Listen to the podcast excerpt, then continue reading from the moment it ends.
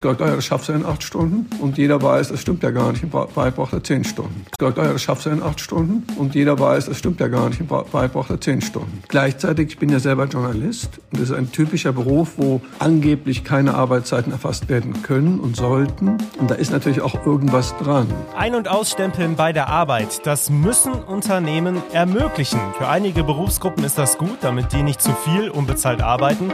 In anderen Berufen wird es den Alltag aber wahrscheinlich komplizierter machen. Wir sprechen darüber hier im Podcast. Bonn Aufwacher. News aus Bonn und der Region, NRW und dem Rest der Welt. Ich bin Florian Pustlauk, schön, dass ihr dabei seid. Außerdem wird es heute spektakulär im Aufwacher. Unser Reporter war beim Wrestling in Duisburg und erzählt, was er da alles in einer kleinen Schulturnhalle erlebt hat. Definitiv mal ein ganz anderes Hobby. Wir beginnen mit den Meldungen aus Bonn und der Region. Die Stadt wird vom 4. bis zum 28. Oktober die Umweltspuren auf dem Hermann-Wandersleb-Ring markieren. Das Presseamt teilte mit, dass die notwendigen Markierungs- und Tiefbauarbeiten am kommenden Dienstag beginnen werden. Zeitgleich mit dem Start ist mit Verkehrsbeeinträchtigungen zu rechnen, die vor allem Autofahrer und Busse betreffen werden. Die Wanderbaustelle wird dazu führen, dass davor ein Nadelöhr entsteht, weil nur eine Fahrspur zur Verfügung steht. Die Umweltspuren sind zunächst als Testversuch angelegt und werden von Verkehrs Auszählungen begleitet. Sollten diese erfolgreich verlaufen, könnten die Spuren zur Dauerlösung werden. Eine vierköpfige Familie ist in einer Wohnung in Bonn-Hartberg in der Nacht zum Mittwoch durch Kohlenmonoxid vergiftet worden. Die Verletzten wurden in eine Spezialklinik gebracht. Ursache für die Vergiftung war ein Holzkohlegrill, wie die Feuerwehr mitteilte. Gegen 5 Uhr morgens ging der Notruf aus der Wohnung an der Gottfried-Kinkel-Straße bei der Leitstelle ein. Eine Familie klagte über andauerndes Unwohlsein und akute Kreislaufprobleme. Die Einsatzkräfte stellten vor Ort eine hohe Konzentration des Gases Kohlenmonoxid fest, das tödlich sein kann. Als Ursache für den hohen CO-Gehalt in der Wohnung machten sie einen Grill mit noch glimmenden Holzkohlen aus. Diesen hatten die Familie nach eigenen Aussagen am Abend vom Balkon in die Wohnung gestellt. Vergangenen Sonntag ist im Friedwald im Kreis Euskirchen ein kleiner Kater vom Himmel gefallen. Ein Greifvogel hatte das Kätzchen in die Luft getragen und es anschließend in einen Busch fallen lassen, wie der Tierschutz Euskirchen auf seiner Facebook-Seite berichtete. Brigitte Harnack, Ehrenamtliche beim Tierschutz Euskirchen, hatte das Kätzchen in der ersten Nacht bei sich aufgenommen, nachdem es Finder ihr abends vorbeigebracht hatten. Und jetzt zu unserem ersten Thema hier im Aufwacher. Wird eure Arbeitszeit eigentlich erfasst oder nicht? Also müsst ihr euch mittlerweile wahrscheinlich digital immer ein- und ausstempeln an jedem Arbeitstag. Bei vielen ist es auch so wie bei mir, da gilt die Arbeitszeit auf Vertrauensbasis. Also ich kann jetzt nicht schwarz auf weiß nachweisen, wann ich genau gearbeitet habe. Das ist in vielen Bereichen so. Aber Jetzt wurde es offiziell entschieden, die Arbeitgeber müssen es ermöglichen, dass die Arbeitszeit offiziell erfasst wird. Die Arbeitgeber müssen es ermöglichen, dass die Arbeitszeit offiziell erfasst wird. Überall. Auch im Homeoffice. Betrifft also wirklich viele. Deswegen ist unser Chefreporter aus der Wirtschaftsredaktion zu Gast, Reinhard Kowalewski. Reinhard, was bedeutet das jetzt genau? Ja, da ist eine große Aufregung, gerade sagen wir bei kleinen Firmen, bei Mittelständlern. Und die Großkonzerne haben all das Problem, die sogenannten Tarifangestellten, da gibt es fast immer eine Arbeitszeiterfassung.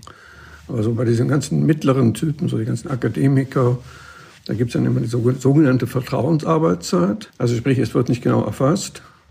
Und im Büro so, wie auch zu Hause. Wir haben jetzt zwei Jahre massenhaft Homeoffice gehabt wegen Corona, wo natürlich erst recht nicht geguckt wurde, ähm, macht er seine Arbeit abends um acht, macht er es um neun, wie viele Stunden arbeitet der oder die es ist alles, und jetzt wurde eben nochmal einmalig festgelegt, dass EU, das schon lange her ist, es gilt einfach. Es gibt eine Pflicht zur Arbeitszeiterfassung. Das ist an sich eine banale Sache, das steht in einem Urteil der Europäischen Union und so ist es eben. Ja, es hängt, glaube ich, auch immer vom Job und von der Art der Anstellung ab, welche Auswirkungen so eine Arbeitszeiterfassung am Ende haben könnte. Also ich glaube, bei Teilzeitarbeitern ist das noch extremer, dass die irgendwie geschickt, ach wie, der arbeitet nur drei Tage in der Woche. Weil das kriegt oft keiner mit, ach wie, der arbeitet nur drei Tage in der Woche oder zwei Tage. Also sie werden dann auch an anderen Tagen angerufen oder kriegen Arbeit. Oder wenn Leute immer mittags um eins gehen, dann kriegen sie trotzdem um zwölf Uhr eine Arbeit. Also es gibt sehr oft Teilzeitarbeitnehmer, die deutlich mehr arbeiten und die dann auch Probleme damit haben, Nein zu sagen. Also die könnte so eine klare, die meisten Beschäftigten wird abends nach Dienstschluss keine E-Mail, keine dienstliche E-Mail weitergeleitet. Die meisten Beschäftigten wird abends nach Dienstschluss keine E-Mail, keine dienstliche E-Mail weitergeleitet. Damit die Leute nicht auch noch abends immer ihre ganzen E-Mails. Das sind ja alles so Sachen, angenommen, du kriegst dann noch drei Mails abends. Machst da schnell die Uhr auf, an und sagst. Zwiegespalten. Was fangen wir jetzt damit? Ja, genau, sowas kenne ich sehr gut. Ich bin da auch zwiegespalten. Was fangen wir jetzt damit an? Findest du diese grundsätzliche Arbeitszeiterfassung gut? Also ich muss wirklich sagen, dass ich da hin und her gerissen bin. Ich glaube, es gibt bestimmte Berufe, wo man sagen muss, das muss gemacht werden, um die Menschen zu schützen. Das kann eben nicht sein, dass Leute so zugekippt werden mit Arbeit und dann wird gesagt, ja, das schaffst du in acht Stunden. Und jeder weiß, das stimmt ja gar nicht. In Wahrheit braucht er zehn Stunden. Und genauso, was ist ich, wenn im Supermarkt die Kassiererin abends noch sauber macht und das wird nicht bezahlt oder wenn in der Bäckerei um 18.30 Uhr abgeschlossen wird und die behaupten einfach, dann wäre die Arbeitszeit zu Ende. In Wahrheit müssen sie noch ein paar Sachen wegräumen. Dann muss man sagen, da muss man dann auch ehrlich sein und sagen, nee, dann müssen wir eben ein bisschen mehr bezahlen. Vielleicht werden dann auch manche Produkte ein bisschen teurer. Das halte ich alles für denkbar. Gleichzeitig, ich bin ja selber Journalist und das ist ein typischer Beruf, wo angeblich keine Arbeitszeiten erfasst werden können und sollten. Und da ist natürlich auch irgendwas dran, weil ich war am Montagabend beim einem Abendessen mit dem Chef eines großen Unternehmens hier in Düsseldorf. Wenn ich das wirklich 100 Prozent als Arbeitszeit verrechnen würde, solche Termine, die so irgendwie auch ganz interessant sind, dann müsste ich an sich immer donnerstags aufhören zu arbeiten. Ja, ich glaube auch, dass das nur in manchen Berufsgruppen so richtig sinnvoll ist. Wobei es ja auch so war, dass gerade während der, zu Beginn der Corona-Pandemie, wo wirklich viele im Homeoffice waren, viele im Homeoffice auch noch mal mehr gearbeitet haben als im Büro. Ähm, das würde ja im Umkehrschluss bedeuten mit dieser Zeiterfassung, die Arbeitgeber, die werden mehr zahlen müssen, weil dann die Überstunden alle offiziell ans Licht kommen würden. Genau, darum sind die auch dagegen. Sie sind einerseits dagegen, weil sie dann Überstunden bezahlen müssten oder weil Leute sagen, ja, freitags um zwölf ist Schluss. Aber es gibt auch viele Firmen, da gibt es schon fast eine Vier-Tage-Woche. Ne? Aber wie funktioniert diese Arbeitszeiterfassung denn technisch, vor allem auch im Homeoffice? Wir haben ja mit einer Reihe von Firmen gesprochen. Die Deutsche Telekom, die hat einfach ähm, zentrales Computerprogramm. Und wenn du anfängst im Büro, wird das erfasst, dass du anfängst. Und wenn du zu Hause an, anfängst, klickst du auch irgendwas an und dann ist es klar. In Hinkel, hier in Düsseldorf, hat auch sowas ähnliches. Diese Zipgate, die haben einerseits eine Stechuhr, dann haben sie wieder, kann man es übers Handy bedienen. Es sind an sich immer relativ banale Vorgänge. Du klickst irgendwo an, dass du angefangen hast zu arbeiten. Und irgendwann klickst du an, jetzt ist Pause. Und irgendwann klickst du an, jetzt fahre ich nach Hause, beziehungsweise hör auf zu arbeiten. Gut, ist also nicht wirklich kompliziert. Aber dann gibt es ja auch noch andere Programme, die überwachen, wie aktiv man am PC ist. Wie sieht's denn damit aus? Also ich habe ein Programm, das heißt MacTime, das erfasst, wenn du zeitweise den Computer überhaupt nicht nutzt. Muss ich sagen, also in den meisten Firmen wäre das verboten als Einbruch in die Privatsphäre. Also eine solche totale Kontrolle will auch niemand. Insofern kommst du immer so ein ähnliches Problem. Und es gibt noch ein sehr skurriles Beispiel. Die Handwerker. Ich habe auch oft Handwerker im Haus. Die machen die Heizung, die machen irgendeine Stromkabel, die haben mal vor ein paar Jahren am Dach gearbeitet. Du kriegst dann immer genaue Stundenzettel und die musst du alle bezahlen. Und darum dachte ich, naja, bei Handwerkern muss es doch so eine digitale Zeiterfassung schon längst geben für alle. Die sagen immer, nee, gibt's nicht. Die schreiben immer nur die gearbeiteten Stunden auf, die verrechnet werden. Da kommt man schon sehr ins Grübeln. Warum ist das so? Ähm, ist das, um mal ein bisschen Schwarzgeld zu machen? Ist das, ähm, weil man flexibler sein will, was ich jetzt überwiegend vermute? Wir sind zum, Deutschland ist zum Glück kein Überwachungsstaat. Und am Ende kannst du das nur mit gutem Willen aller Beteiligten lösen. Trotzdem dürfen wir darauf gespannt sein, wie diese Arbeitszeiterfassung gerade in Unternehmen funktionieren wird, wo es bisher noch nicht offiziell erfasst wurde, wie lange die Arbeitnehmer im Einzelnen arbeiten.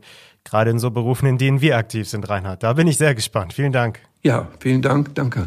Wenn ihr noch mehr zu diesem Thema erfahren wollt, dann schaut gerne in den Show Notes, da habe ich euch einen Artikel dazu verlinkt.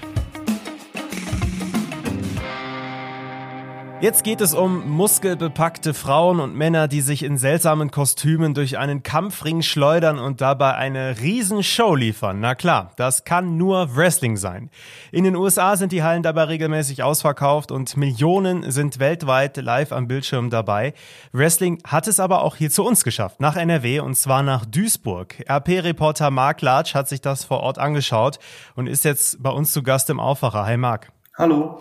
Das ist natürlich alles ein paar Nummern kleiner als in den USA. Wie können wir uns Wrestling in Duisburg erstmal grundsätzlich vorstellen? Ja, du sagst es schon, es ist natürlich vor allem erstmal kleiner, es ist familiärer. Um das kurz zu beschreiben, ich kam da in der, in der Halle an, das ist eine Schulsporthalle. Man zieht sich erstmal Plastiküberzieher über die Schuhe, damit man den Hallenboden nicht, nicht dreckig macht. Und dann gibt's halt Kaffee, Kuchen, Würstchenverkauf wie man es halt auch von einem Schulsportfest kennen würde.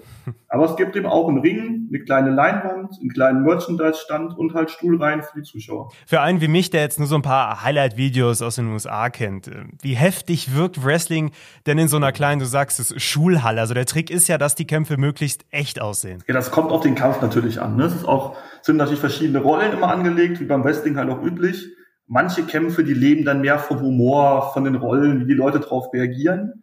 Es gab aber auch Kämpfe, wo es wirklich akrobatisch ziemlich stark zuging. Also da sind Leute von vom obersten Ringseil gefallen, haben Tische und Stühle hervorgekramt, haben sich sogar in, in der Pause im Zuschauerraum geprügelt. Also da war man schon sehr nah dran, hat schon sehr viel auch damit miterlebt. Es gab kreative Figuren, es gab einen Zug, es gab eine Rolle, das war der letzte Ostdeutsche mit Ampelmännchen, Hammer und Sichel auf der Hose. Also da wurde auch schon für so eine kleine Veranstaltung mit sehr viel Liebe alles vorbereitet. Mhm.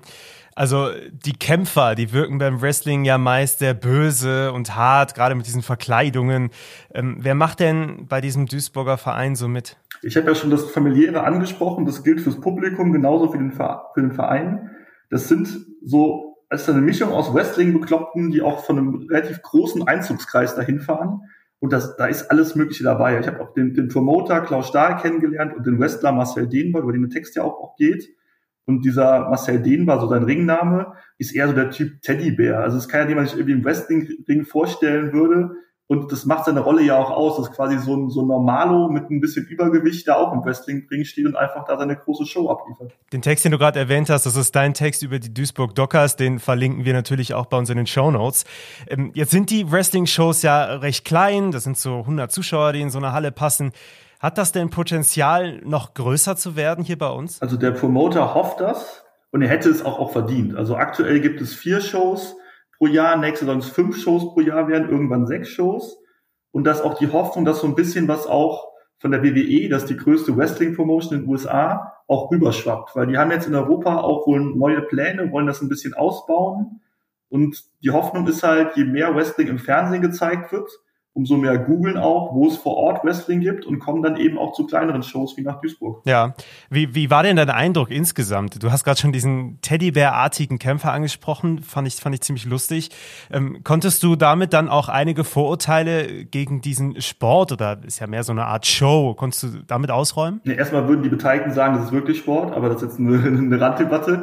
Also anstrengend ist es, anstrengend ist es, darauf können wir uns einigen. Genau, anstrengend ist es, genau. Und, und, und das Fallen muss geübt sein, also schon viel Akrobatik Thematik dahinter.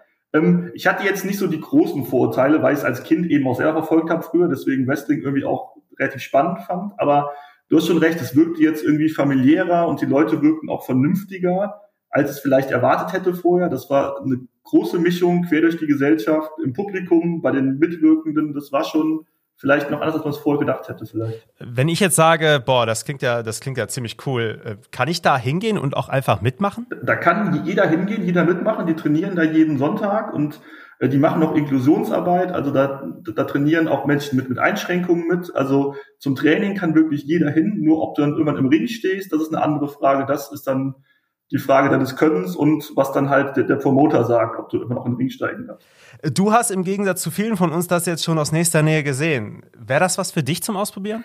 Ich glaube, ich bleibe bei der Zuschauerrolle. Also es sah schon teilweise auch dann eher nach großen turnerischen Fähigkeiten aus, bei zumindest einigen der Kämpfer und Gerätetoren war jetzt schon zu Schulzeiten nicht meins. Also ich glaube, ich bin da vielleicht woanders besser aufgehoben. Alles klar. Marc Latsch hat für uns eine Wrestling-Show der Duisburg Dockers besucht. Vielen Dank. Gerne. Ja, der heutige Aufwacher ist ein perfektes Beispiel dafür, wie unterschiedlich die Themen tagtäglich hier bei uns im Podcast sind. Wenn euch das gefällt, dann folgt uns doch gerne in eurer Podcast-App und empfehlt uns weiter. Und das wird heute auch noch wichtig. Heute startet in Bonn die größte internationale Sicherheitskonferenz in NRW, die zusammen mit benachbarten Bundesländern ausgetragen wird. Beim International Security Forum geht es vier Tage lang um transatlantische Beziehungen und strategische Nachhaltigkeitsforschung. Die SPD hat die deutliche Niederlage bei der Landtagswahl in diesem Jahr aufgearbeitet. Landeschef Thomas Kutschaty stellt heute in einer Pressekonferenz vor, warum es aus Sicht der SPD zu ihrem historisch schlechtesten Ergebnis gekommen ist.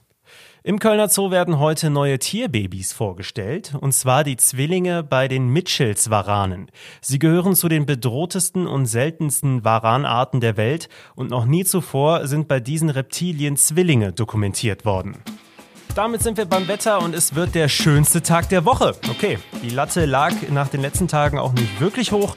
Heute bekommen wir aber viel Sonne ab und es bleibt die meiste Zeit trocken bei maximal 12 bis 15 Grad.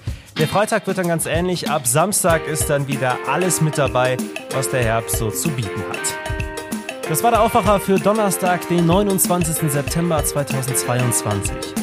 Ich hoffe, es hat euch gefallen. Ich bin Florian Pustlauk. Ich wünsche euch jetzt einen angenehmen Tag. Macht's gut. Mehr Nachrichten aus Bonn und der Region gibt's jederzeit beim Generalanzeiger. Schaut vorbei auf ga.de.